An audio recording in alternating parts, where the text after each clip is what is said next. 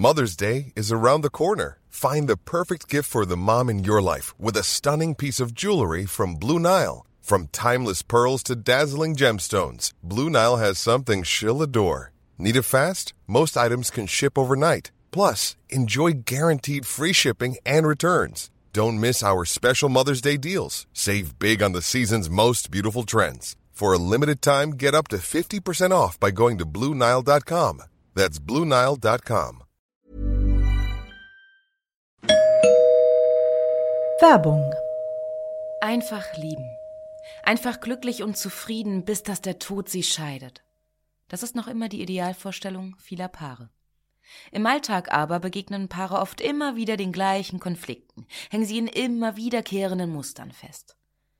Die Paartherapeutin Anna Wilitzki zeigt, wie Paare diese Konflikte erkennen und lösen können. Ihr Hörbuch Einfach lieben ist dabei äußerst unterhaltsam und fundiert und zeigt an vielen Beispielen aus Wilitzkis Praxisalltag, wie eine gute Liebesbeziehung gelingen und der Zauber vom Anfang der Beziehung neu belebt werden kann. Das Hörbuch erscheint als Download und im Streaming bei Argon Balance und als Buch im Rowold Verlag. Werbung Ende.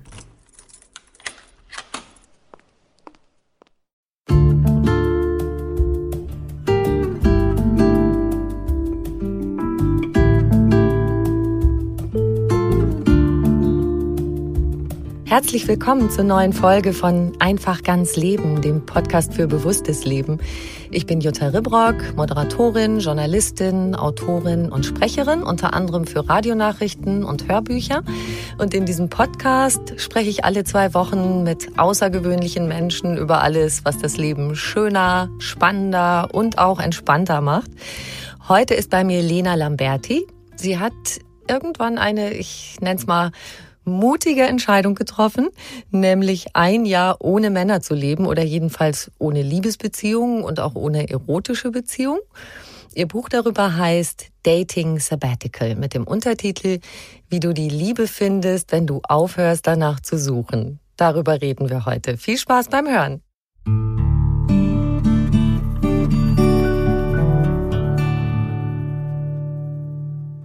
Liebe Lena, herzlich willkommen.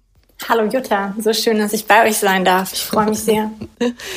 Lena, oft ist es ja so, wenn wir gerade nicht krampfhaft nach Mr. Right suchen, dann rennen uns die tollsten Typen die Bude ein. Wie war das bei dir in deinem Sabbatical? Ähm, ja, tatsächlich sagen das viele oder denken das viele, dass man einfach nicht suchen muss und dann klappt es plötzlich und dann versucht man nicht zu suchen, aber irgendwie klappt es dann doch nicht. Ähm, es war tatsächlich so, dass ich mich für meine Entscheidung, ein Jahr auf Dates und Sex mit Männern zu verzichten, ähm, als ich diese Entscheidung getroffen habe, dass direkt am nächsten Tag der nächste Mann an mein Leben angeklopft hat und gern mit mir eine Beziehung geführt hätte und es äh, mich tatsächlich nochmal echt vor die Herausforderung gestellt hat, ob ich das wirklich möchte, ob ich das wirklich durchhalten kann und welche Rahmenbedingungen ich dafür brauche, ein Jahr durchhalten zu können. Und bin dann dazu gekommen, dass Selbstfindung irgendwas mit dem Wort selbst zu tun hat und dass ich das selbst machen und mich auf mich selber konzentrieren muss. Und nachdem dann noch mal so ein paar Gedankenschleifen passiert sind, habe ich mich dann noch mal wirklich bewusst für diese Auszeit mit all dem, auch all dem Verzicht, der dazugehört, entschieden. Und dann war es, glaube ich, umso besser.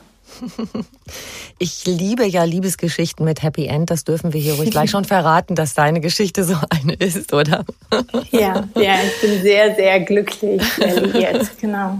Also das als Motivation mal, falls sich das noch jemand überlegen wollte. Ein Jahr ohne Beziehung, dann wird ja. alles toll. In deinem Buch kommt irgendwann der schöne Satz, Liebe kann auch einfach sein. Mhm. Und das impliziert ja zugleich, dass so viele von uns die Liebe oft irgendwie kompliziert und schwierig finden. Wie kommt das? Das ging dir ja auch so.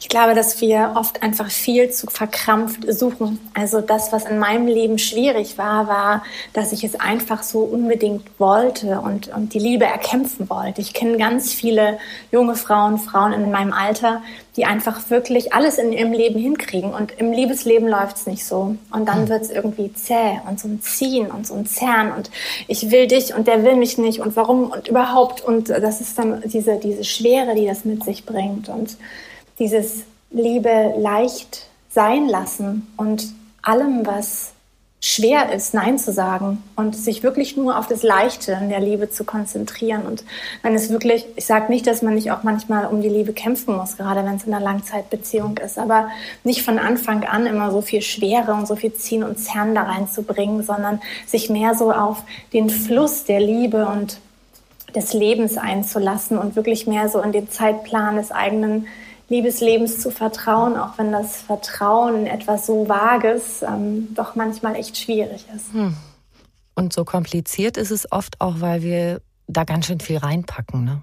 Hm. Und so viele Erwartungen. Genau. Also so viele Erwartungen, wie der potenzielle Partner für uns erfüllen soll und auch all die Enttäuschung, die wir erlebt haben, all die schweren Stunden, all der Herzschmerz, all die Trennung, all das tragen wir immer noch wie so einen wahnsinnig schweren Rucksack mit durch unser Liebesleben. Und das sitzt so bei jedem Date, sitzt dieser schwere Rucksack irgendwie noch mit am Tisch. Und den einmal auszupacken, all diese Beschwernisse und dadurch dann das Liebesleben leicht angehen zu können, das war für mich eine Riesenveränderung. Und dafür hast du dir ganz schön viel Zeit genommen, ein ganzes Jahr, bis du mhm. das auch wirklich so fühlen und leben konntest, dass die Liebe für dich auf jeden Fall einfach sein kann. Und in diesem Jahr hast du dich gewandelt von einer Frau, die immer sehr viel dafür getan hat, anderen zu gefallen, mhm. die manchmal Sex hatte, um im Gegenzug Geborgenheit zu bekommen, mhm. gewandelt zu, und das sage ich jetzt ohne Übertreibung, weil du das selber so sagst, zur personifizierten Liebe. Du schreibst, ja. du wurdest Liebe.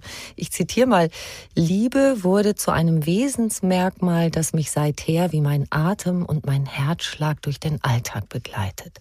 Wow. also lass uns von dir lernen. Wie kommt man dahin? Wie hat das alles angefangen? Vielleicht mal so.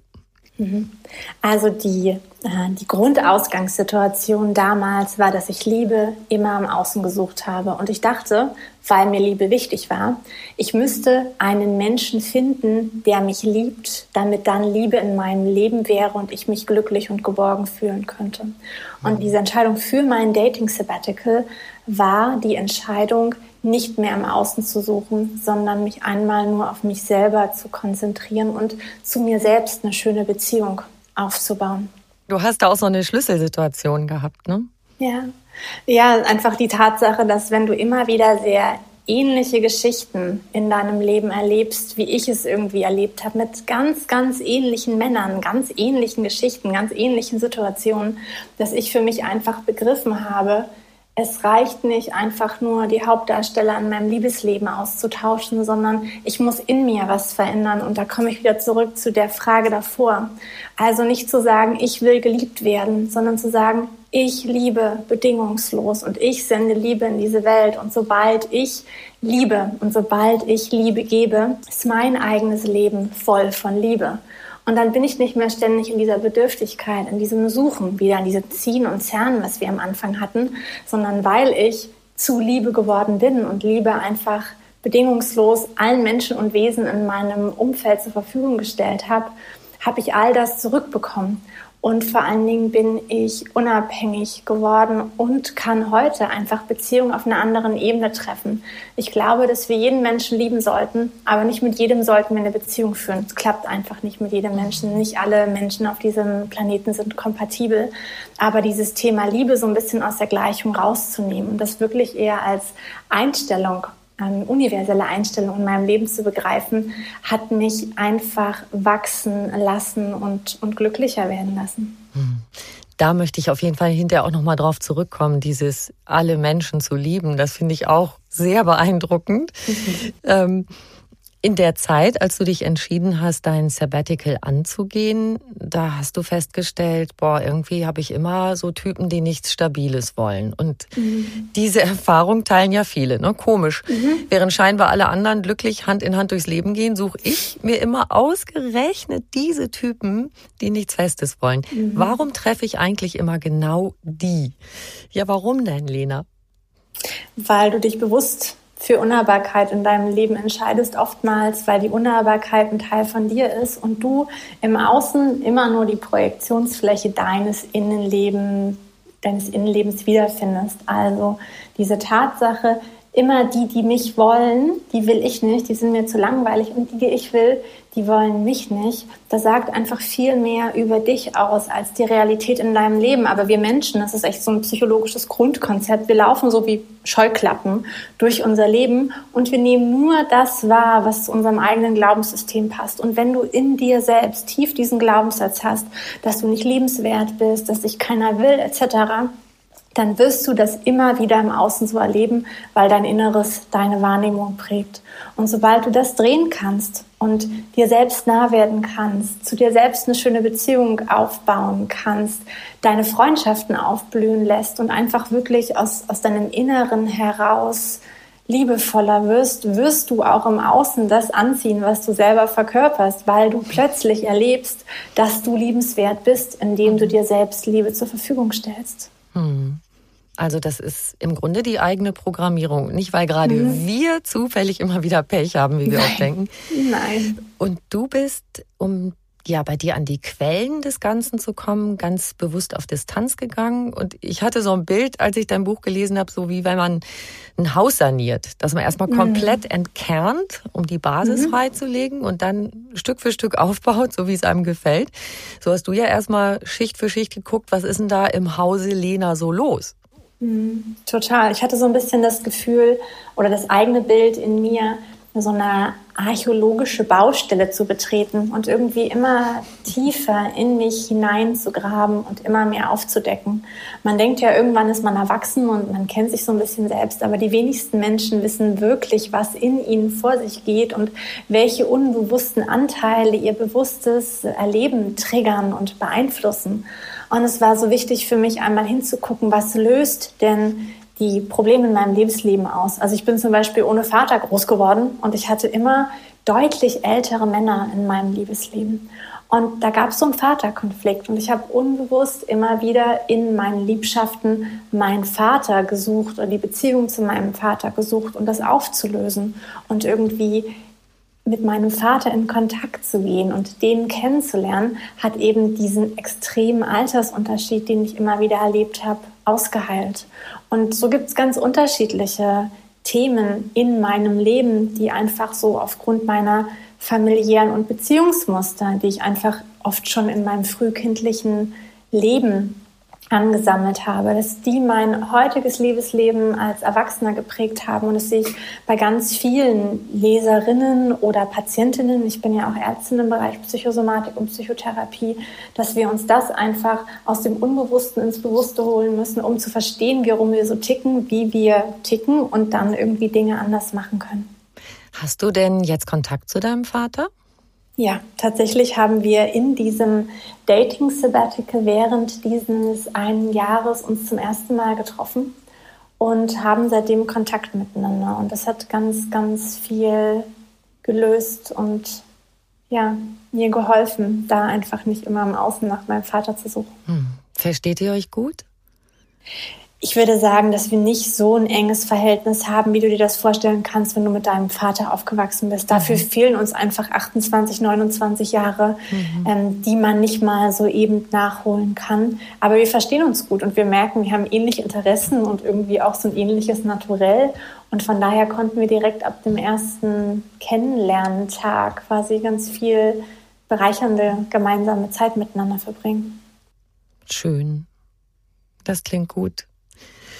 Du hast das eben schon angesprochen, dieses, solange wir glauben, dass sich geliebt fühlen von außen kommen muss, mhm. solange machen wir uns ja auch abhängig von der Zuwendung anderer. Und ich mhm. zitiere mal noch einen schönen Satz von dir. Bin ich der Überzeugung, dass ich mir alles, was ich brauche, selbst geben kann und auch als Single ein erfülltes Leben leben kann, bin ich nie im Mangel. Mhm. Und ich glaube, intellektuell haben die meisten von uns das ja begriffen. Wir wissen das, aber wir stolpern trotzdem immer mhm. wieder rein in unsere typischen emotionalen Fallen. Mhm. Also wie kriegen wir das vom Kopf ins Herz, ins Gefühl, in unsere Zellen rein? tatsächlich einfach sich dessen bewusst zu werden und Dinge anders zu machen. Also etwas theoretisch zu verstehen, heißt noch absolut nicht, dass wir das auch in der Praxis umgesetzt bekommen. Ich glaube, das ist uns, das ist uns wirklich klar.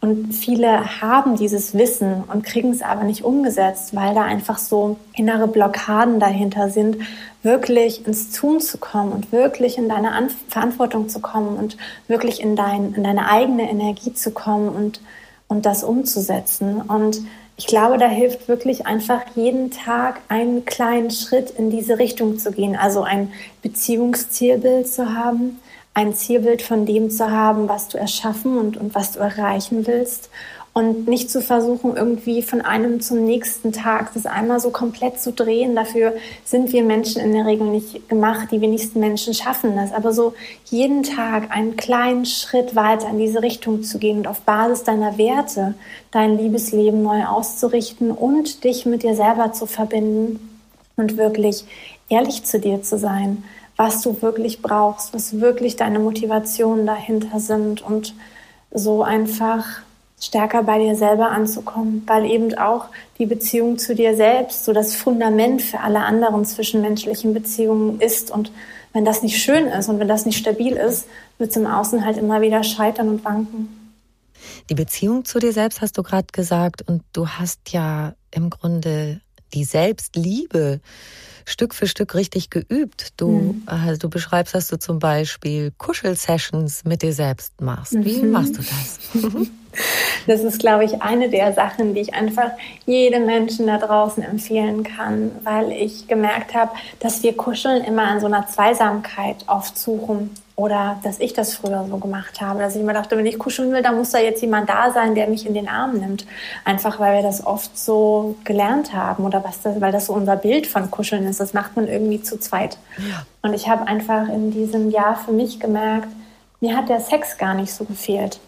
Mir hat die körperliche Nähe, dieses, dieses Geborgenheitsgefühl, dieses, dieses Kuscheln, dieses Miteinandersein gefehlt. Und indem ich aber dieses Gelübde abgelegt habe, das ein Jahr komplett darauf zu verzichten, habe ich geschaut, okay, wie kann ich mir das selber geben? Wie kann ich mir selber nah sein? Und ich habe einfach viele Abende auf meiner Couch verbracht und über die Zeit einfach das Selbstkuscheln perfektioniert und mich wirklich hingelegt mit einer Decke, mit einer Wärmflasche, mit einem Tee und wirklich und da rede ich gar nicht über, über sexuelles oder erotisches sich selbst befriedigen, sondern einfach nur sich mal selber über die Arme zu streichen, sich wirklich einmal die Arme um sich selbst zu legen und sich selber in den Arm zu nehmen, sich mal über die Oberschenkel zu streichen und das einfach mal diese, diese Berührung wahrzunehmen und das zu spüren und das wirklich so zuzulassen, ohne sich im Mangel zu fühlen, sondern einfach zu sagen, Mensch, es kann so schön sein, wenn ich mit mir selbst gut bin und wenn ich mir selbst eine schöne Zeit mache. Und das kann einfach mindestens genauso schön sein wie eine Kuschelsession mit dem Partner. Und sobald wir uns das selber geben können, müssen wir das nicht von unserem Partner abverlangen, sondern dann können wir in Zweisamkeit sein, aber wir können es uns auch alleine schön machen. Und ich glaube, das ist so wichtig, dass man alleine gut mit sich klarkommt und der andere kein Muss, sondern ein Kann an seiner Seite ist. Und das mhm. macht die Verbindung so viel leichter. Wunderbar kann auch äh, in Corona-Zeiten helfen, wenn man auch die Freunde nicht umarmen darf. Ne? Mm, total. Tatsächlich dieses, ähm, dieses Umarmen. Also das war auch während meiner Männer- und Datingpause einfach was, was mir so wahnsinnig gefehlt hat. Und natürlich umarmt man damals vor Corona hat man sich auch noch ganz normal umarmt. Mhm. Und trotzdem war das irgend so was, wo ich das Gefühl hatte, wie komisch ist das jetzt, jemanden zu fragen, ob der mich einfach mal oder die einfach mal in den Arm nehmen kann weil ich auch immer Sorge hatte, dass da irgendwie die Freundschaft in eine falsche Richtung gleiten könnte. Mhm. Und da wirklich einfach zu merken, wir können uns alles selber geben. Das heißt nicht, dass wir unser Leben alleine verbringen müssen, aber wir können lernen, unsere eigenen Bedürfnisse, auch unsere emotionalen Bedürfnisse zu befriedigen. Und das macht es dann später leichter, Grenzen zu setzen, weil das eben auch ein großes Problem von mir war, dass ich mich oft eben auf Geborgenheit ausgerichtet war und mich dann doch auf Sex eingelassen habe. Mhm. Und so, indem ich mir Geborgenheit selber geben konnte, musste ich nicht mehr irgendwie ähm, ja, an sexuelle Einbahnstraßen laufen, die mir eigentlich gar nicht gut getan haben. Mhm. Und die Fehlstelle, die es da eigentlich gab, nämlich die Geborgenheit durch die erotische Begegnung mhm. Ausstopfen oder mhm. ausfüllen sozusagen. Genau.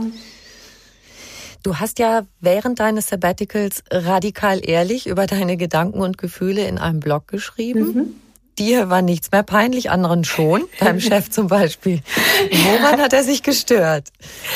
Hm, tatsächlich einfach über die emotionale Ehrlichkeit. Also ich würde meinen Blog so ein bisschen als Seelenstriptease beschreiben, indem ich einfach wirklich kein Blatt vor den Mund genommen habe und ich mich mit, mit all meiner Verletzlichkeit, mit all meinen Gedanken, Gefühlen, Sorgen, Zweifeln da einfach wirklich so komplett nackt auf den digitalen Marktplatz irgendwie gestellt habe. Mhm. Und damit konnte mein Chef nicht umgehen, weil er einfach Sorge hatte, dass das irgendwie unsere Professionalität oder meine Professionalität anzweifeln könnte, wenn das irgendein Kunde in die Hände bekommen würde.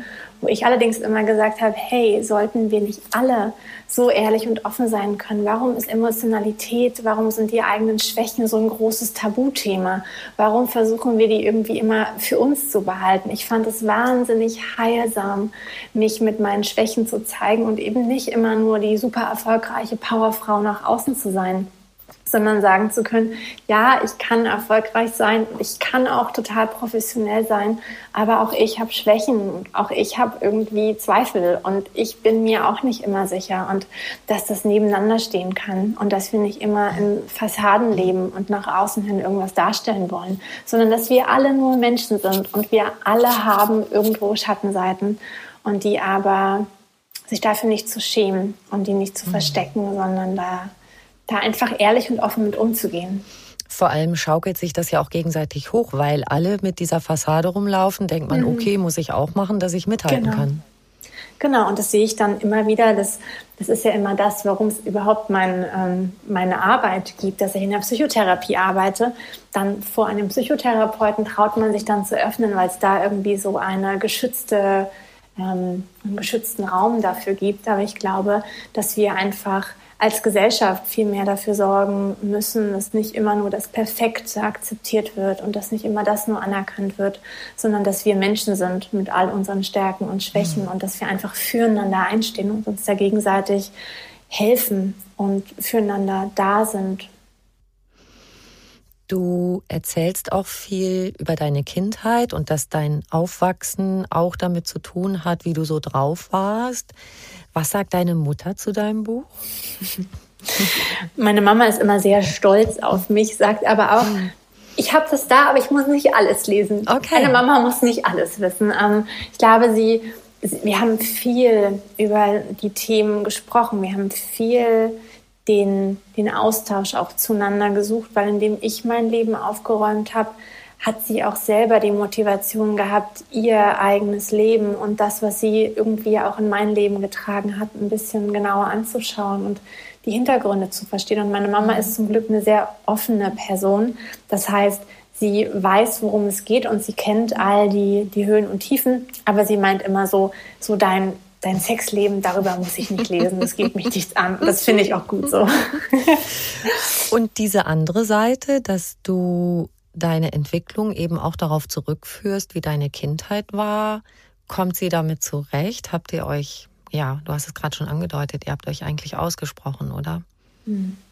Sie kann das zum Glück total gut annehmen. Mhm. Und es gab sicher Toll. einfach viele Jahre, wo das schwer gewesen ist. Also mhm. es war mit Sicherheit nicht so, dass ich angefangen habe, Dinge zu hinterfragen und sie das alles irgendwie total leicht genommen hat. Das mhm. waren viele Jahre und ich finde, das sollte auch jeder wissen, wenn man sich mit seiner Vergangenheit auseinandersetzt und seine Familienmuster aufdeckt, dass es da auch Reibung mit den Eltern gibt. Das ist total normal und das darf so sein. Und dass wir aber trotzdem beieinander geblieben sind und einfach nicht gesagt haben, weil du jetzt anders bist, lehne ich dich ab oder mhm. weil du mich hinterfragst, lehne ich dich ab, sondern du hinterfragst und ich interessiere mich dafür, denn du bist ja immer noch meine Tochter oder sie ist immer noch meine Mutter und dass wir einfach wussten, uns verbindet ein Band und unsere Beziehung hat sich gewandelt. Die Art und Weise, wie wir heute miteinander umgehen, hat sich gewandelt, aber sie hat sich eben zum Positiven gewandelt und wir freuen uns immer wieder, dass es so passiert ist, weil wir heute eine erwachsene Mutter-Tochter-Beziehung haben und weil sie eben auch ganz viel eigene Entwicklung aus meinen Fragen herausgenommen hat. Und das ist das mhm. Schöne. Ich habe nicht nur mich geheilt, da hat auch viel in meiner Familie an Heilungsprozess stattgefunden. Und auch da wurden nochmal auch die Beziehung von meiner Mutter zu ihren Großeltern mhm. nochmal hinterfragt und, und angeschaut, weil es ja immer ein System ist, in dem wir groß werden. Da ist auch nie mhm. jemand schuld auch unsere Eltern sind nur Opfer von Opfern. Und das anzuerkennen und zu sagen, keiner hat Schuld und trotzdem dürfen wir es besser machen, mhm. das ist ein schöner Prozess. Da komme ich schon zu der, zu dem, zu einer Sache, die ich dich auch fragen wollte, was ich nämlich so, so spannend und auch absolut einleuchtend finde an deinen Entwicklungsschritten. Du hast angefangen, die Dinge anders zu betrachten und das passt dazu, was du gerade von deiner Mama sagst. Was uns so schmerzt, ist ja oft die Einordnung der mhm. Dinge, also unsere eigene Einordnung. Wie wir Dinge bewerten, wie wir ja, wie wir sie bewerten, das ist eigentlich schon damit gesagt. Und heute sagst du, du kannst Dinge anders betrachten. Also typischerweise, sage ich jetzt mal, wenn wir Streit haben, mhm. dann finden wir Streit blöd und den anderen auch noch mhm. blöd. Ähm, ähm, und heute sagst du, schaffst du es, wenn du Streit hast, dass du nicht mehr denkst, boah, warum ist der so gemein zu mir, mhm. sondern wie betrachtest du jetzt einen Streit beziehungsweise den Menschen, der dir ja so scheinbar was Böses da gerade tut? Ich glaube, früher war ich oft im Opfermodus. Also wenn wir darüber sprechen, wie war das früher, dann habe ich mich immer als Opfer der anderen gefühlt. Und ich habe heute verstanden, dass für alles, was ich erlebe, habe ich einen eigenen inneren Anteil. Warum triggert mich das denn jetzt gerade, was der gesagt hat? Warum werde ich denn wütend, weil die und die Reaktion stattgefunden hat? Es ist ja nicht so, dass jeder auf Basis dessen, was ein anderer sagt, immer wieder gleich reagiert, sondern es ist ja total individuell, welche Themen dich triggern, welche Dinge du gut findest, welche Dinge du doof findest, etc. Mhm. Und das für mich zu realisieren, dass in jedem Streit ist ein Anteil in mir und sich zu streiten oder ich sag mal Meinungsverschiedenheiten zu haben, daran ist ja überhaupt nichts verkehrt. Es ist ja total mhm. gesund, dass wir uns in den Austausch begeben.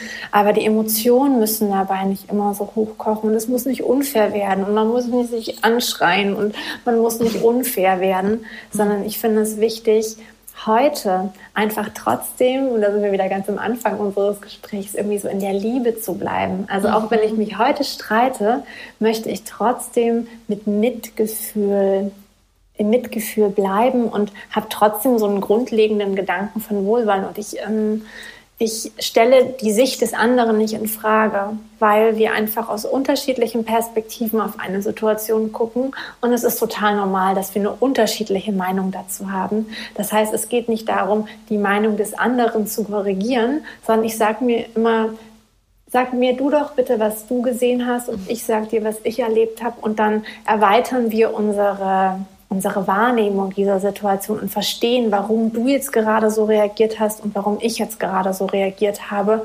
Und dann wird das mehr so ein Miteinander als ein Gegeneinander. Und dann tut es in der Regel nicht so weh, weil man nicht so eskaliert. Mhm. Also Meinungsverschiedenheiten sind ja per se erstmal nicht so schlimm. Mhm. Wenn aber jemand verletzend wird und irgendwie du denkst, boah, hundsgemein oder dachtest früher, mhm. hundsgemein, kannst du da auch diese, ich sag mal, Distanz wahren oder einfach dir den angucken und sagen, hm, wahrscheinlich spinnt er jetzt so rum, weil. Genau, weil er irgendwas erlebt hat oder weil er irgendwelche Erfahrungen mit dem Thema gemacht hat. Und das ist ja okay. Also wer bin ich denn zu beurteilen, was jetzt richtig und was jetzt falsch ist? Steht mir überhaupt nicht zu. Und da einfach mit so einer Grundempathie ranzugehen und zu sagen, du bist okay und ich bin okay. Mhm. Und wir müssen auch nicht für alles eine Lösung finden. Ich finde es auch wichtig zu sagen, okay, wir haben jetzt hier eine Meinungsverschiedenheit und wenn wir dann jetzt nicht weiterkommen, dann nehmen wir uns einfach ein bisschen Zeit und du nimmst dir ein bisschen und ich nehme mir ein bisschen und dann kochen die Emotionen da schon ganz automatisch runter. Und das ist, glaube ich, wichtig, dass mhm. man das aus so einer inneren, ruhigen Haltung heraus angeht. Und eine Meinungsverschiedenheit darf auch bleiben und trotzdem kann man in anderen Bereichen immer noch miteinander verbunden sein und äh, schöne gemeinsame Momente erleben. Ich glaube, dieses, ähm, die eigene Meinung so ein bisschen loslassen zu können und bloß weil jemand anders die nicht so sieht, das nicht so ernst zu nehmen, sondern irgendwie eher wieder gemeinsam ins Lachen zu kommen und sich auf die Dinge zu fokussieren, die einen verbinden, als auf die, die einen trennen. Das ist so mhm. wichtig. Du sagst das auch über andere schwierige Situationen. Da habe ich auch einen schönen Satz von dir. so habe ich gelernt, unter schwierigen Situationen nicht mehr zu leiden, sondern sie mit offenen Armen zu begrüßen, weil sie für irgendwas gut sind, das ich nur noch nicht sehen kann. Ja. Also nehmen wir mal, keine Ahnung, in Freundschaften, im Job oder wie auch immer. Kannst du uns da noch ein Beispiel sagen, worauf du das anwenden kannst, mhm. dass du das jetzt anders betrachtest? Ja, total. Also was ich immer so als Gedanken dazu habe, wir können das Leben immer nur nach vorn leben und wir können es erst im Rückblick verstehen. Und wenn ich zum Beispiel auf mein Liebesleben gucke und auf all die Dates oder Beziehungsversuche, aus denen nichts geworden ist oder, oder Situationen, die ich damals als sehr schmerzhaft erlebt habe, dann war das in diesen Momenten für mich einfach immer totaler Horror und es war so gemein und es war so unfair und ich war so unzufrieden mit der Situation. Und wenn ich heute auf mein Liebesleben zurückgucke, denke ich mir immer so, Gott, wie gut ist es einfach alles gewesen, dass irgendwann dieser Mann, mit dem ich heute durch mein Leben gehen kann, wirklich vom Schicksal gezaubert in mein Leben gekommen ist. Und es war super, dass alle anderen gegangen sind, weil das tatsächlich einfach die Beziehung war, nachdem ich einfach, nach der ich mich immer gesehnt und nach der ich Ausschau gehalten habe. Und so aus dieser Perspektive in dem Moment läuft was nicht so, wie ich das will, aber auch da wieder meinen eigenen Willen abzugeben und ins Vertrauen zu kommen, zu sagen, ja, okay, das ist jetzt nicht so, wie ich das mir jetzt vorgestellt habe, aber habe ich denn eine Ahnung, wo mein Leben hingehen soll? Nee, also gebe ich einfach so ein bisschen ab und guck mal, was passiert. Damit geht es mir auf jeden Fall viel einfacher. Hm. Die größte Herausforderung, die ist ja, dass wir uns selbst anders betrachten. Mhm. Die ganz hohe Schule, Top of the Pops, ist ja, und jetzt kommt einer meiner Lieblingssätze aus deinem Buch, ne, wenn du dir sagen kannst, ich bin genug. Mhm. Viele empfinden Zeit ihres Lebens das Gegenteil. Ich bin ungenügend. Mhm. Stattdessen, weil es so schön ist, ich bin genug. Du sagst, das gelingt dir inzwischen. Wie? Mhm. Das ist eine total gute Frage und ich glaube, das ist ein Prozess. Also ich glaube, dass wir jeden Tag ein kleines Stückchen mehr von uns selber annehmen können und uns selber jeden Tag ein kleines Stück mehr lieben können. Ich habe für mich einfach wirklich so kleine Mantras äh, entwickelt und mhm. habe so kleine Post-its und irgendwie Notizen auf meinen Spiegeln überall in meiner Wohnung verteilt, weil das, was wir immer um uns herum haben, das prägt uns.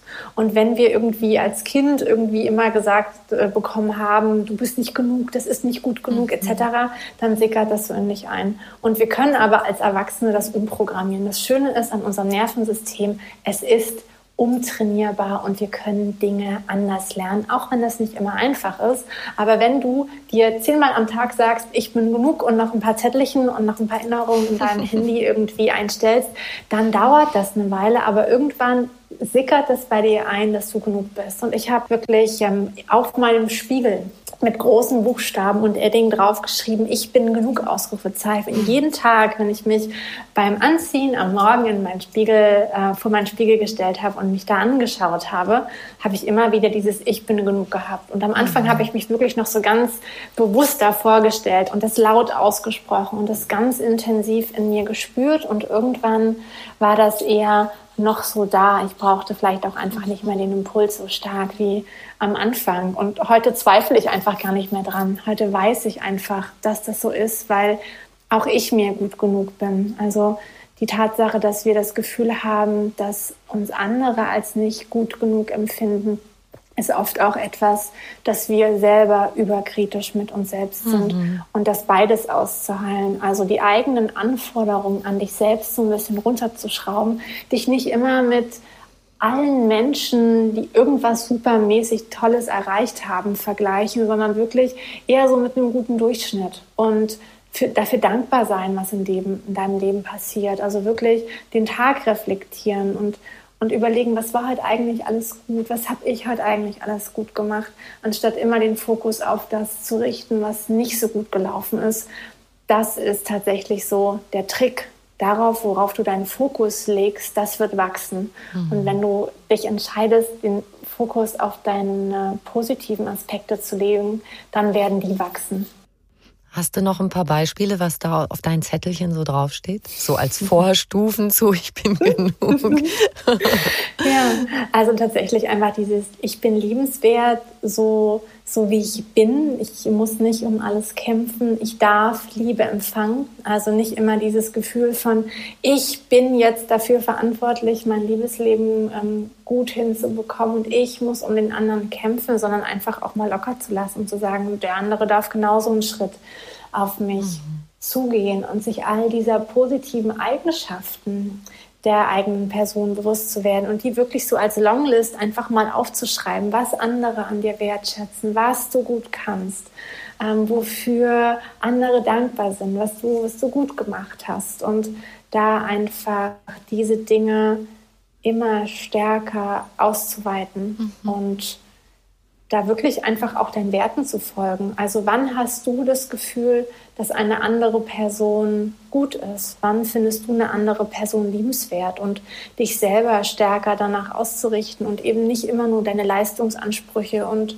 und was du alles noch zu tun hast und die Erfolge, die du leisten musst etc., sondern wirklich mal zu gucken, was tut dir in einer anderen Person wirklich gut und für mich war das immer, dass ich die Menschen total bewundert habe, die in sich ruhen, die die wirklich einfach so ein, so ein, so ein liebevolles Wesen haben, mhm. die so strahlen. Und das finde ich liebenswert. Und deswegen habe ich gedacht, dann werde ich doch auch lieber das, als irgendwie immer so die Einserschülerin zu sein, die von Erfolg zu Erfolg hetzt und gar keine Zeit mehr für Freunde und Liebe in ihrem Leben hat.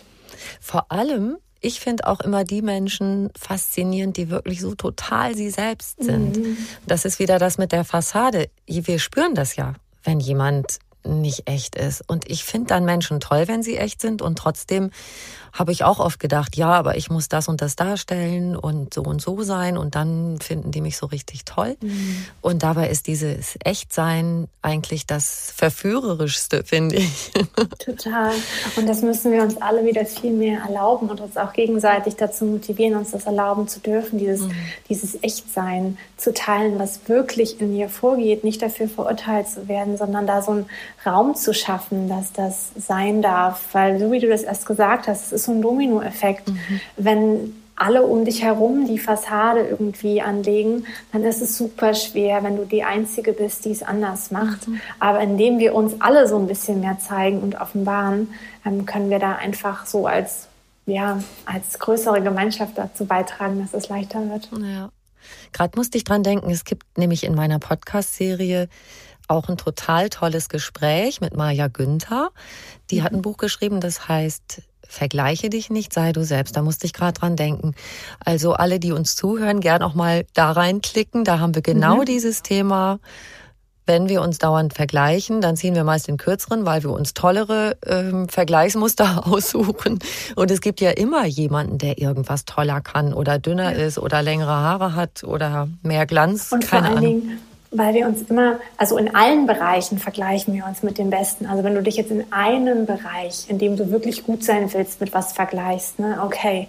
Aber in allen Bereichen deines Lebens vergleichst du dich immer mit wirklich dem, dem, dem Top in diesem Bereich. Mhm. Und es ist unmöglich. Kein Mensch wird es schaffen, in allen Bereichen des Lebens 150 Prozent zu sein. Das ist einfach wirklich so unrealistisch. Mhm. Ähm, und von daher eher zu sagen, so was ist mir wirklich wichtig? Deswegen sage ich das mit den Werten immer. Was ist wirklich das, was mir in meinem Leben wirklich wichtig ist? Und dann wähle so ein paar Kategorien aus, eins, zwei, drei, wie auch immer. Aber die dann wirklich gut zu machen und darin wirklich für dich in deinem Leben zu stehen und das zu verkörpern, gerade was du auch gesagt hast. Authentizität ist so ein wichtiger Wert für mich, dass ich so sein darf, wie ich bin und dem musst du aber irgendwie auch Raum geben. Mhm. Und das passt halt nicht zusammen mit Angepasstheit. Und das passt vielleicht auch zum Beispiel nicht mit einer Konzernkarriere einher, mhm. weil das einfach in gewissen Strukturen nicht passt. Und sich dann aber auch ehrlich das Ganze anzuschauen, zu sagen, ah, da gibt es einen Zielkonflikt, okay, welches Ziel ist mir wichtiger?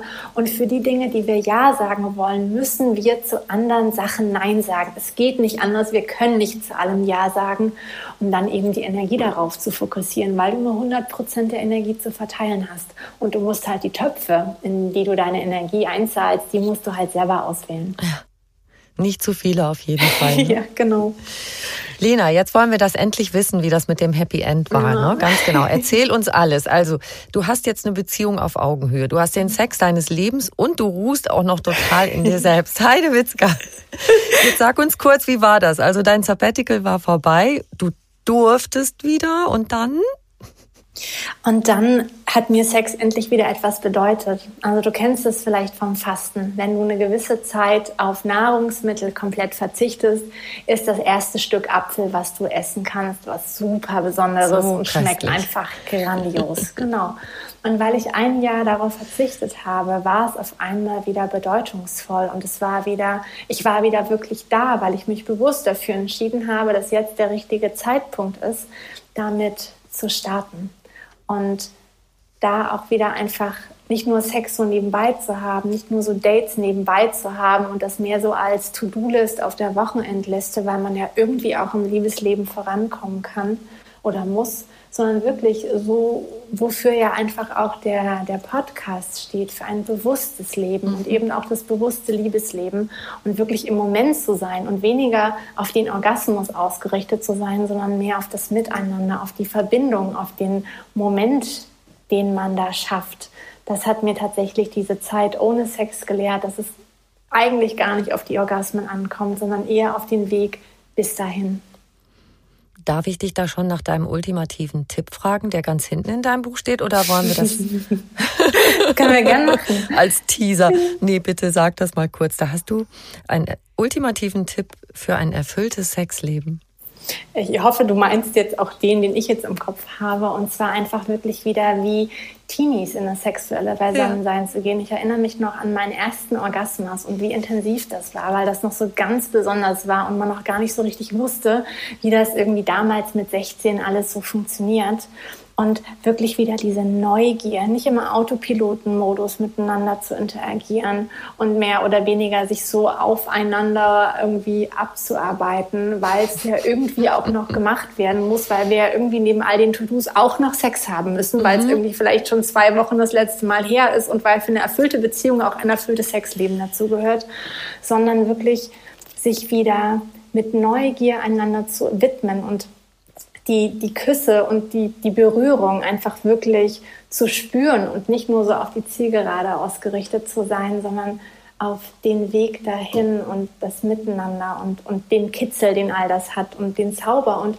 auch immer mal wieder bewusst darauf zu verzichten, weil eben bei allem, was wir so intensiv konsumieren, so ist der Mensch ausgerichtet, wir desensibilisieren so ein bisschen über die Zeit. Das heißt, mhm. es wird einfach ganz natürlicherweise so ein bisschen weniger intensiv und sich immer mal wieder so kleine Auszeiten zu nehmen und es nicht immer, es muss nicht immer der Sex bei der Zweisamkeit bei rauskommen, sondern es darf auch einfach schön sein, wie auch immer schön sein für das Paar definiert ist. Also ganz viel Zärtlichkeit zum Beispiel ohne Ziel. Genau, mhm. mehr Weg als Ziel. Und nicht Techniken runterrocken, die wir alle nee. so schon gelernt haben im Laufe der Zeit. Ja, und das auch irgendwie alles immer beim Sex so dabei sein. Also ich finde, ich bin so aufgewachsen als Kind der Generation Porno, was irgendwie alles beim Sex und Liebesspiel dabei sein muss. Und mhm. Sexspielzeug und hier und verrückt und da. Und es muss irgendwie alles immer ständig Explosion sein und ganz intensiv und ich habe einfach für mich festgestellt, nichts kann so intensiv sein wie Liebe machen und wirklich miteinander in einer echten Verbindung zu sein und sich wirklich zu spüren und sich wirklich gegenseitig zu zeigen und aufeinander einzugehen, als wirklich nur so ein, so ein inneres Programm abzuspulen, von dem man das Gefühl hat, dass es irgendwie stattfinden muss, damit der Sex jetzt auf dem Papier irgendwie als gut bewertet wird. ja. Wie habt ihr zwei euch gefunden? Meine heutige Beziehung hat mir wirklich das äh, Leben in die Hände gespielt. Ähm, ich war im Urlaub für drei Wochen mit meinem Bully Camper Van und in der Zeit waren Freunde von mir in meiner Wohnung. Und die haben mit einem Freund von ihnen videotelefoniert. Und der ist dann irgendwie auf meine Bücher und auf meine Buddha-Statuen aufmerksam geworden und auf die Bilder, die ich hier so hatte. Und irgendwie hat er gemeint, boah, die Frau würde ich gern kennenlernen. Und dann haben die uns verkuppelt. Und das Besondere daran ist, dass ähm, mein Partner damals noch in Kanada war. Er ist Kanadier mhm. und war wirklich sehr, sehr weit weg. Und wir haben aber sofort beim ersten Videotelefonat gemerkt, wow, hier funkt es einfach gerade. Wir haben so eine ähnliche Lebenseinstellung. Es, es hat einfach wirklich, das erste Videotelefonat waren direkt vier Stunden und wir haben irgendwie seitdem einfach ganz viel erstmal digital miteinander verbracht und äh, drei Wochen später war er in Deutschland und seitdem leben wir seit dem ersten Date zusammen. Er ist Trotz gleich bei Corona. dir eingezogen. Er hatte keine Wahl. Es war, es war Corona. es war Corona. Er kam äh, kurz vor der zweiten Welle nach Deutschland. Da durfte er gerade noch einreisen. Und ähm, wenn er jetzt zurückreisen würde, könnten wir uns wahrscheinlich über Monate nicht mehr sehen. Von daher mhm. all or nothing. Und wir haben es riskiert und es ist wunderbar gut gegangen. Ist das großartig. wow. Das ist eine besondere Geschichte, ja. Ja. Und er hat sein ganzes Leben hierher transferiert. Ich meine, das ist mhm. ja auch so eine Sache, wenn man irgendwie Job hat, äh, Wohnung, irgendwie, was man eben alles so hat in seinem Leben. Ja, Corona konnte er einfach so den Faden abschneiden.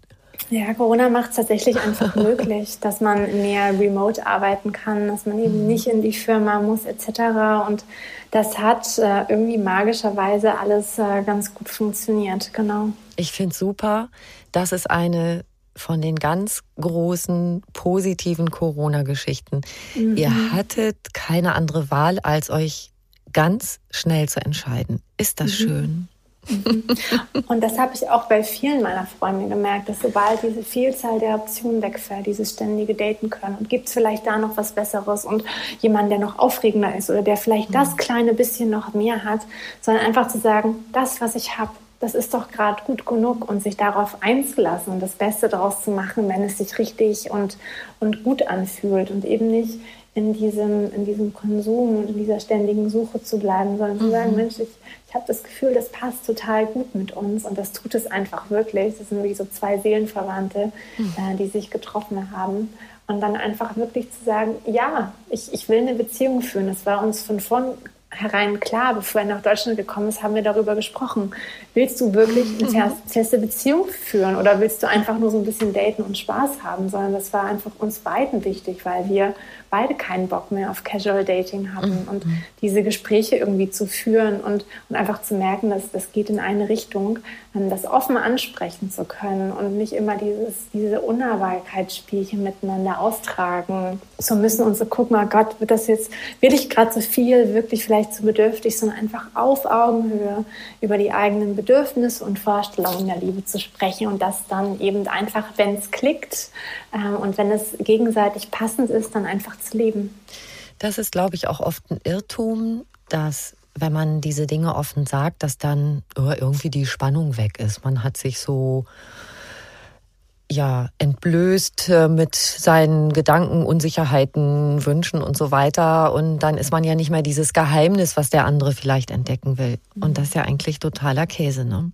Total. Also vor allen Dingen dieses dieses ähm, nicht offen sagen, was man will und mhm. zu glauben, dass man dem anderen vielleicht zu bedürftig wirken könnte. Wenn jemand mit dir eine Beziehung führen möchte, dann freut er sich wahnsinnig darüber, wenn du das offen sagst. Mhm. Und wenn es jemand nicht möchte und der dann irgendwie vielleicht zurückschreckt, weil ihm das zu viel wird, dann ist das okay. Aber das ist doch ein super Filter. Du musst ja nicht mit jedem deine Zeit verbringen und du musst auch nicht mit jedem irgendwie gucken, ob das vielleicht, wenn du lang genug wartest und vorsichtig vorsichtig genug bist, dann vielleicht irgendwo noch wohin führen könnte, sondern diese Warteposition zu verlassen und echt dir auf die Stirn zu schreiben, ich will eine Beziehung und das klar zu sagen. Und jemand, der das auch will, der wird das mit dir leben und das spart so mhm. unendlich viel Zeit und es erspart auch wahnsinnig viel Herzschmerz. Genau. Es gibt da noch was, was ich auch sehr, sehr bewegend finde, was weiter hinten in deinem Buch steht, unter der Überschrift Wollen wir das Gleiche? Und da beschäftigt dich diese Frage. Wenn ich das mache, was ich möchte und mir gut tut, und du das machst, was du möchtest und dir gut tut, sind wir dann zusammen glücklich? Und ich verstehe das wirklich als so ein ganz großes Plädoyer dafür, dass jede und jeder in einer Beziehung ja sowas von er selbst oder sie selbst sein können sollte. Mhm. Und dass man sich auch eigentlich am besten jemanden sucht, der ein bisschen so ähnlich tickt wie man selbst, oder? Ja, es ist einfach wahnsinnig schwierig, wenn der eine in der Großstadt leben will und der andere möchte lieber auf dem Dorf sein, da irgendwie einen Kompromiss zu finden. Oder der eine will Kinder, am liebsten eine Großfamilie und der andere weiß für sich ganz klar, ich will keine Familie. Es sind so die großen Fragen des Lebens oder die Art und Weise, wie man reisen möchte, wie man Freizeit verbringt. Und wenn das gar nicht passt, warum muss man es denn immer wieder versuchen mhm. und da irgendwie ähm, Konflikte miteinander austragen? Weil es gibt auf dieser Welt einfach so viele Milliarden Menschen und es gibt diese Menschen, mit denen du einfach ganz ähnliche Werte und Ziele hast und mit denen du voller Leichtigkeit dein Leben und auch dein Liebesleben verbringen kannst. Und wir haben so viele Dinge in unserem Leben, die uns beschweren, so viele Dinge, die wir machen müssen. Ich persönlich habe einfach keine Lust in meinem Privatleben und in meinem Liebesleben auch ständig immer nur ähm, von Konflikt zu Konflikt zu gehen, sondern ich habe einfach gemerkt, dass wenn man sich jemanden sucht, der so tickt wie man selbst und der einfach eine ähnliche Vorstellung vom Leben hat, dass man sich einfach so viel erspart und miteinander einfach wirklich in so eine schöne gemeinsame Zukunft geleiten kann. Und das haben wir doch eigentlich alle verdient und das wünschen wir uns doch alle auch, dass wir so sein dürfen, wie wir sind. Ja. Lena, abgesehen davon, dass du jetzt diese unglaublich schöne Beziehung hast, ich finde auch, dass wo du da so hingelangt bist, das geht weit über dieses persönliche Beziehungsding hinaus. Also ich habe gedacht, das hat ja quasi eine gesellschaftliche Dimension. Also allen Menschen mit Liebe zu begegnen. Oha, also das ist irgendwie, das ist Gandhi, das ist John Lennon. Imagine all the people living life in peace. Ja. Ähm, du versuchst sogar die lieb zu haben, die dir sonst eigentlich auf die Nerven gegangen sind. Ja. Oder sogar welche, die dich ja vielleicht sogar abstoßen oder wo du überhaupt nicht mit übereinstimmen kannst, weil sie ganz grauslige politische Ansichten haben oder ganz übel mit anderen Menschen umgehen? Ja, ich, also ich, ich habe ja kein Recht, das zu bewerten, weil ich nicht weiß, was diese Menschen für Vorerfahrungen gemacht haben. Und natürlich kann ich das anhand meiner eigenen Maßstäbe irgendwie einordnen und kann sagen, das passt nicht zu mir. Und das heißt auch nicht, dass ich mit diesen Menschen meine Freizeit verbringen muss und dass ich ähm, denen ganz viel Raum in meinem Leben gebe. Aber es heißt eben auch, diese Menschen nicht ähm, unfair oder nicht, ähm, nicht klein zu reden, nicht schlecht zu machen, nicht zu entwerten, sondern zu sagen, jeder Mensch darf so sein, wie er oder sie sein möchte. Und ich darf einfach entscheiden, ob das zu mir passt. Und gerade so dieses Thema mit jemandem mit Liebe zu begegnen, ist für mich eher aus dieser buddhistischen Sicht Wohlwollen. Also Liebe im buddhistischen Sicht heißt, dass ich mir wünsche, dass mein Gegenüber alles hat, was er braucht, damit er sich wohlfühlen kann und damit er quasi äh, wachsen und ähm, ja mit sich im Reinen sein kann und ähm, das ist so für mich die Grundeinstellung, wenn mich jemand anschreit, nicht zurückzuschreien, sondern eher zu sagen, irgendwas wird es in dir geben, was das gerade ausgelöst hat, aber ich muss nicht so ein Wut-Ping-Pong spielen, mhm. weil das uns allen nicht helfen wird, sondern da einfach in, in der Ruhe zu bleiben und, und das nicht so sehr auf mich zu beziehen, nicht so anzunehmen und eben nicht mit Giftpfeilen zurückzuschießen. Da gibt es was Wunderschönes von Thich Nhat Hanh, dem buddhistischen mhm. Mönch, der sagt, umarme die Wut. Mhm. Und das finde ich so hilfreich, weil mir geht's und ging's oft so, dass wenn jemand mir mit Wut begegnet, dass ich total verletzt war und gedacht habe, boah, nee, das das geht gar nicht, so darf niemand mit mir umgehen. Mhm. Und die Wut umarmen, das ist ja auch wie in diesen asiatischen Kampftechniken, dass man die Kraft des anderen aufnimmt und mhm. umwandelt. Mhm. Und indem er sagt, umarme die Wut, ist es wie so ein bisschen einen bändigen, aber auch fast, ach, wenn ich die lieb habe, dann mhm. geht sie vielleicht auch weg, weil dann die Liebe zu dem anderen strömt, der mhm. diese Wut mir entgegengeschleudert hat. Und selbst wenn sie nicht weggeht, aber sie darf da sein. Alle Gefühle, die wir erleben, sind ein Teil von uns und sie sind alle gerechtfertigt. Und wir haben in unserer Gesellschaft oft das Problem, dass manche Gefühle tabuisiert sind und dass wir sie nicht haben wollen mhm. und dass sie irgendwie nicht so gern gesehen sind. Aber je mehr wir versuchen, sie zu verdrängen und je mehr wir gegen diese Gefühle kämpfen, desto stärker kommen die in der Regel zu uns zurück.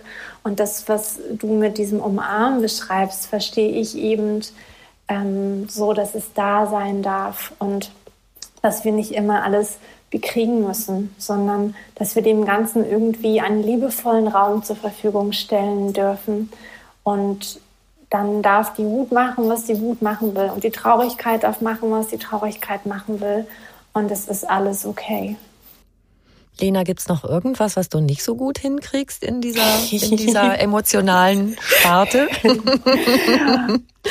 und auch da ist ja immer wieder Theorie und Praxis. Natürlich gibt's auch einfach Situationen, wo ich mal ein emotionales Tief habe und, und wo ich frustriert bin. Das Schöne ist einfach, dass mein Partner da mein größter Lehrmeister ist. Also ähm, mein Partner ist da einfach auch total im äh, Buddhismus verankert und ähm, wir haben da so eine Sichtweise. Und immer wieder, wenn ich auf ihn gucke, weiß ich einfach, wo ich hinwachsen will. Und für mich ist es einfach wichtig, auch ein Scheitern und auch ein falsches Herangehen an Situationen nicht wieder mit Frustration zu erleben, sondern zu sagen, ja, okay, das hat jetzt irgendwie nicht so gut funktioniert. Ne? Und ja, okay, ich bin auch einfach noch ein Schüler und ich habe da noch keinen Meisterstatus erlangt und mich selber auch nicht so ernst zu nehmen. Ja, ich mache Fehler und ja, es gibt gute Tage und ja, es gibt mal schlechte Tage, aber das ist alles so ähm, so ständig im Wechsel. Und deswegen sich da nicht selber so fertig zu machen, wenn Dinge nicht funktionieren und da einfach das als, als Lernmöglichkeit mhm. zu sehen. Und wenn es mal nicht geklappt hat, weißt du wieder,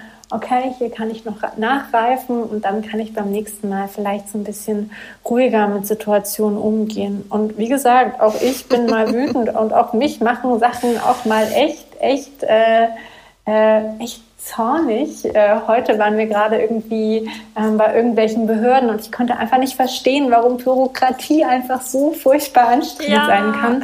Aber ich kann einfach es heute, ich kann die Frustration erleben und ich kann gleichzeitig schon lachen, weil ich die Emotionen nicht mehr so ernst nehme. Und auch wenn ich manchmal traurig bin, dann weiß ich, dass das sind so wie Regenwolken, die sich vor die Sonne schieben. Und dann bläst der Wind die einfach weiter und irgendwann sind die Regenwolken wieder weg und die Sonne scheint wieder. Und alles, was ich erlebe, aus einem inneren Lächeln zu begreifen, das ist, glaube ich, das, was es mir leichter macht, wenn auch ich mal Emotionen habe, die ich nicht so angenehm finde. Das beruhigt mich jetzt, dass du das auch hast. Ne? Nicht, dass du alles so super gut hinkriegst und wir denken, oh Gott, wie macht sie das und wie soll ich jemals dahin kommen? Ja, nein, ich, äh, auch ich bin noch kein Dalai Lama.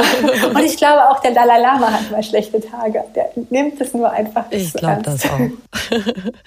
Dazu passt noch eins, eins, was du schreibst, was ich auch wahnsinnig schön finde. So als Grundhaltung gegenüber dem Leben, das Vertrauen, dass alles über kurz oder lang gut werden wird. Mhm. Ja, in einen höheren Plan zu vertrauen. Also ich bin sicher auch ein Mensch, der einfach spirituelle Anteile in sich trägt und mir fällt es leicht, nicht immer zu denken, dass alles so aus, aus Kraft meiner Wassersuppe entstehen muss, sondern dass es irgendwo auch ähm, Dinge gibt, die nicht in meiner Hand liegen. Und da zu sagen, es mögen die Dinge passieren, die für uns alle am besten sind. Und vielleicht ist das jetzt nicht so, wie mein Ego sich das vorgestellt hätte und vielleicht der Erfolg, den ich mir gewünscht hätte. Aber vielleicht ist das so für uns alle gesehen das Beste, was passieren kann. Und da einfach so ein bisschen mehr loszulassen und tatsächlich und das ist für mich irgendwie auch Liebe dem, Le dem Leben gegenüber, da einfach sagen zu können, ich liebe das Leben so, wie es ist, so wie es jeden Tag sich neu entfaltet. Und ich bin einfach total neugierig und dankbar, dass ich neue Erfahrungen sammeln darf, weil das Leben ja einfach immer nur eine Aneinanderreihung von Erfahrungen ist. Und wenn ich immer nur jeden Tag das Gleiche erlebe, wird es irgendwann langweilig. Und indem sich halt Erfahrungen abwechseln und mal eine besser und eine andere schlechter ist, wird mein Leben bunt. Und erst das macht mich eigentlich wirklich zu einem äh, ja, zu einem erfüllten und, und erwachsenen Menschen, dass ich so mit den Höhen und Tiefen umgehen kann. Genau, nur dann kann es auch ein Hoch geben. Ne? Wenn man ja, nicht jeden Tag Geburtstag hat, dann ist der Geburtstag schön einmal im ja. Jahr. Und das Leben ist eine Sinuskurve und wenn irgendwie ein Tief ansteht, weiß ich schon, dass das nächste Hoch bald wieder auf sich wartet und auf diesen, auf diesen Phasenwechsel zu vertrauen. Die Veränderung ist die einzige Konstante im, im Leben und das ist gut so das Vertrauen, dass alles über kurz oder lang gut werden wird. Ich muss das noch mal sagen, weil es so schön. Liebe Lena, ich habe am Schluss immer eine Frage, die ich allen meinen Gästen stelle. Die möchte ich dir auch stellen. Was ist für dich persönlich Glück? Glück ist für mich, im Moment zu sein und das Leben so annehmen zu können, wie es ist, ohne in meine eigenen Anhaftung oder Bewertung zu kommen, wie es vielleicht sein sollte, sondern einfach wirklich ohne ständig in die Zukunft zu denken oder an die Vergangenheit zu denken, einfach wirklich im Jetzt zu sein und frei und leicht Entscheidungen treffen zu können, so wie sie jetzt gerade für mich passen, ohne an die Konsequenzen zu denken. Wunderschön. Vielen, vielen Dank, liebe Lena, für das schöne ich Gespräch. vielen, vielen Dank. Es war wirklich ein sehr schöner Austausch mit dir.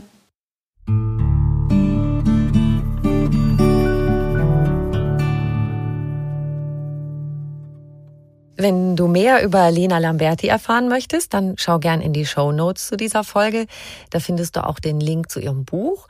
Und die Lena und ich, wir würden uns natürlich auch riesig freuen, wenn du uns eine kleine Bewertung schreibst und auf die fünf Sternchen klickst.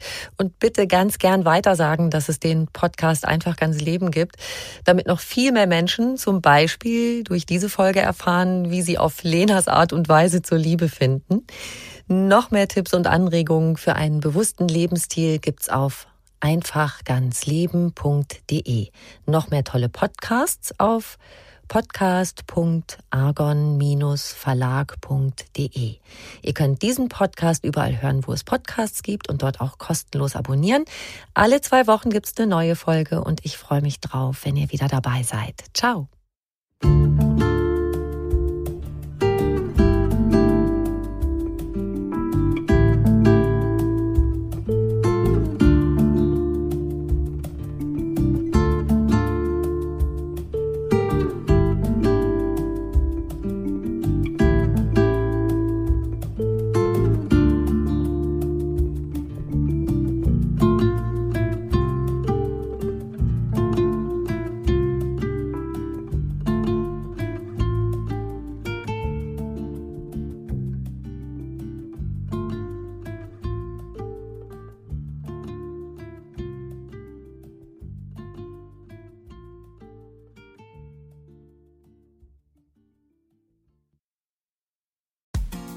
Frauenstimmen. Klagen, lachen, klüger werden. Ich bin Ildiko von Kürti, ich bin Buchautorin und Journalistin und in meinem Podcast spreche ich alle zwei Wochen mit lebensklugen und mutigen Frauen über das Loslassen und das Aufbrechen, das Verlieren, das Suchen und das Finden. Ich bin stolz darauf, wie viele wunderbare Frauen bereits bei mir zu Gast waren. Unter ihnen Stefanie Stahl, Maria Furtwängler, Annika Decker oder Gerburg Jahnke und ich freue mich auf alle, die noch kommen. Ihr könnt Frauenstimmen überall dort hören, wo es Podcasts gibt. Herzlich und hoffentlich auf bald. Eure Ildiko.